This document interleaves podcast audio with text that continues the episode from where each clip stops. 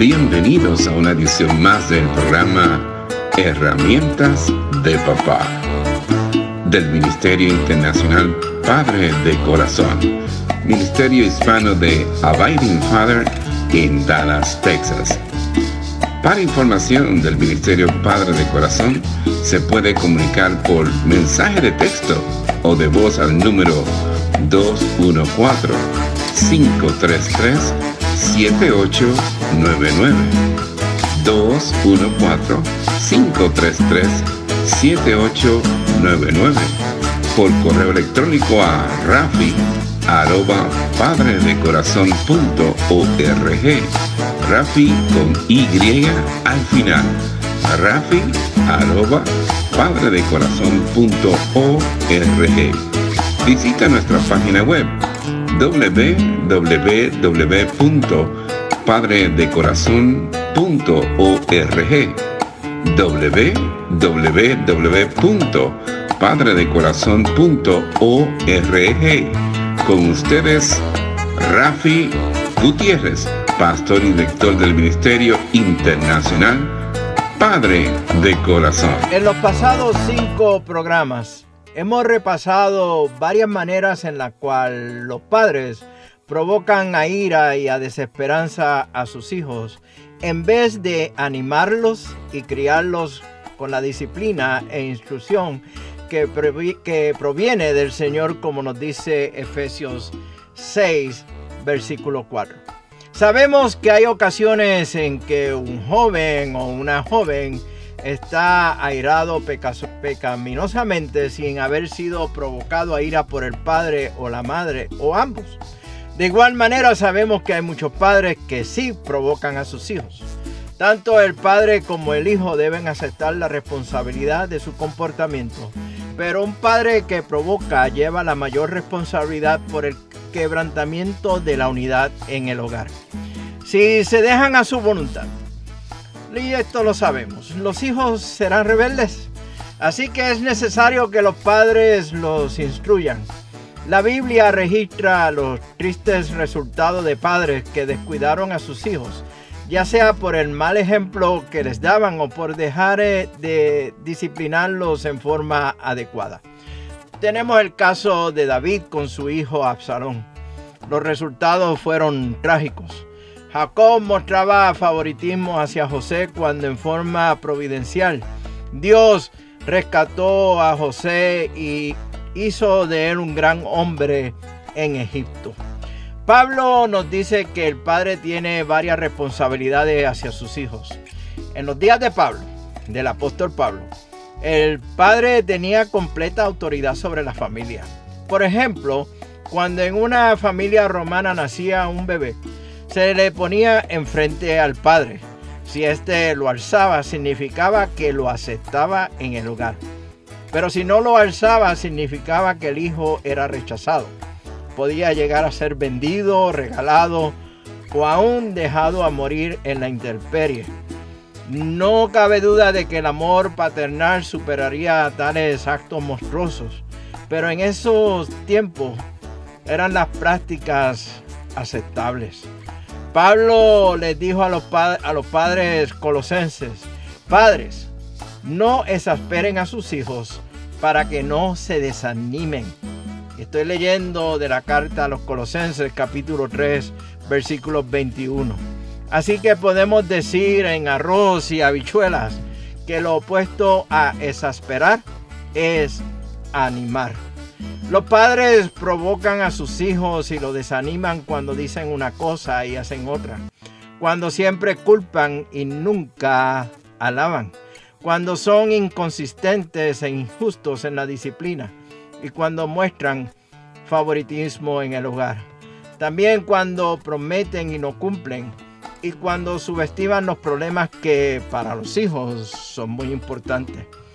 Los padres creyentes necesitan la plenitud del Espíritu para poder ser sensibles a las necesidades y problemas de sus hijos. En Efesios, el texto de Efesios 6, versículo 4 dice, criarlos en disciplina y amonestación del Señor. El verbo traducido criarlos es la misma palabra en griego que se traduce como sustentar. El esposo creyente debe sustentar a su esposa e hijos compartiendo amor y ánimo en el Señor. Como hemos hablado anteriormente y compartimos en los talleres del Ministerio Padre de Corazón, no es suficiente con sustentar a los hijos físicamente proveyendo alimento, dinero y vestimenta. También debes nutrirlos, sustentarlos emocional y espiritualmente. El desarrollo del niño Jesús es nuestro ejemplo. El Evangelio de Lucas capítulo 2 versículo 52 lee de la siguiente manera. Y Jesús crecía en sabiduría y en estatura y en gracia para con Dios y los hombres. Este es un crecimiento balanceado, intelectual, físico, espiritual y social. En ninguna parte de la Biblia se asigna la educación de los hijos a agencias externas al hogar, sin importar cuántas estas agencias puedan ayudar. Dios espera que los padres les den a sus hijos la clase de educación que ellos necesitan. La palabra disciplinar lleva la idea, la idea de aprendizaje a través de la disciplina.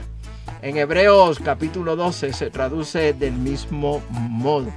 Algunos psicólogos modernos se oponen a la vieja idea de disciplinar y muchos educadores siguen esta filosofía. Deja que el niño se exprese, nos dicen. Si los disciplinas, les arruinas la personalidad. Sin embargo, la disciplina es un principio básico de la vida y una evidencia del amor. Hebreos capítulo 12, versículo 6 dice, el Señor al que ama, disciplina. Y Proverbios capítulo 13, versículo 24 dice, el que detiene el castigo a su hijo aborrece, mas el que lo ama desde temprano lo corrige. Debemos asegurarnos, sin embargo, de que disciplinemos a nuestros hijos en la forma correcta. En principio, Debemos disciplinarlos en amor y no en enojo. No vaya a ser que lastimemos el cuerpo o el espíritu del niño o posiblemente ambos. Si no somos disciplinados, nosotros como padres, con seguridad que no podremos disciplinar a otros y podemos perder los estribos. Por lo tanto, eso nunca hará que un padre sea mejor padre, ni un hijo sea un mejor hijo. Asimismo, nuestra disciplina debe ser justa y consistente. Mi padre sería capaz de usar una metralleta para matar un mosquito. Es una expresión que describe la forma incorrecta de disciplinar. Por otro lado están los padres que no disciplinan o que nunca corrigen. No me dicen nada aunque cometa un delito grave, puede llegar a decir un hijo o una hija en cuanto a la disciplina de sus padres. La disciplina amorosa y consistente brinda seguridad al hijo. Puede ser que él no esté de acuerdo con nosotros, pero por lo menos sabe que nos importa lo suficiente como para levantar paredes protectoras alrededor de él hasta que pueda cuidarse por sí mismo. Es triste escuchar palabras como la siguiente de un o una adolescente. Nunca sabía si me había pasado de la raya. A mis padres no les importaba lo suficiente como para disciplinarme. Me hacía la idea de que si no era importante para ellos, ¿por qué debía ser importante para mí? en el próximo programa. Herramientas de papá del Ministerio Padre de Corazón.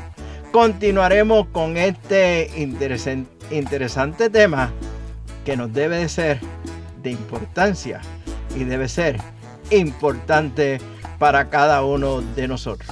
Mientras tanto, nos vemos en el barrio. Mire, un cafecito a la vez. Que Dios les bendiga abundantemente. Este ha sido un programa del Ministerio Internacional Padre de Corazón, Ministerio Hispano de Abiding Fathers con oficinas en Dallas, Texas. Nuestra misión es la de motivar, capacitar y comprometer a los hombres en su rol de padres y líderes en el hogar según lo ordenado Dios, haciendo discípulos del Evangelio de Jesucristo. Somos un ministerio internacional, relacional y generacional. Para información del Ministerio Padre de Corazón, se pueden comunicar por mensaje de texto o voz al número 214-533-7899. 214-533-7899. Por correo electrónico a rafi arroba padre de corazón punto. Rafi con Y al final. Rafi padre de corazón. Visita nuestra página web www.padredecorazon.org www.padredecorazon.org Les habló Rafi Gutiérrez, pastor y director del Ministerio Padre de Corazón, y les agradezco grandemente que nos hayan acompañado en esta edición del programa Herramientas de Papá del Ministerio Internacional Padre de Corazón.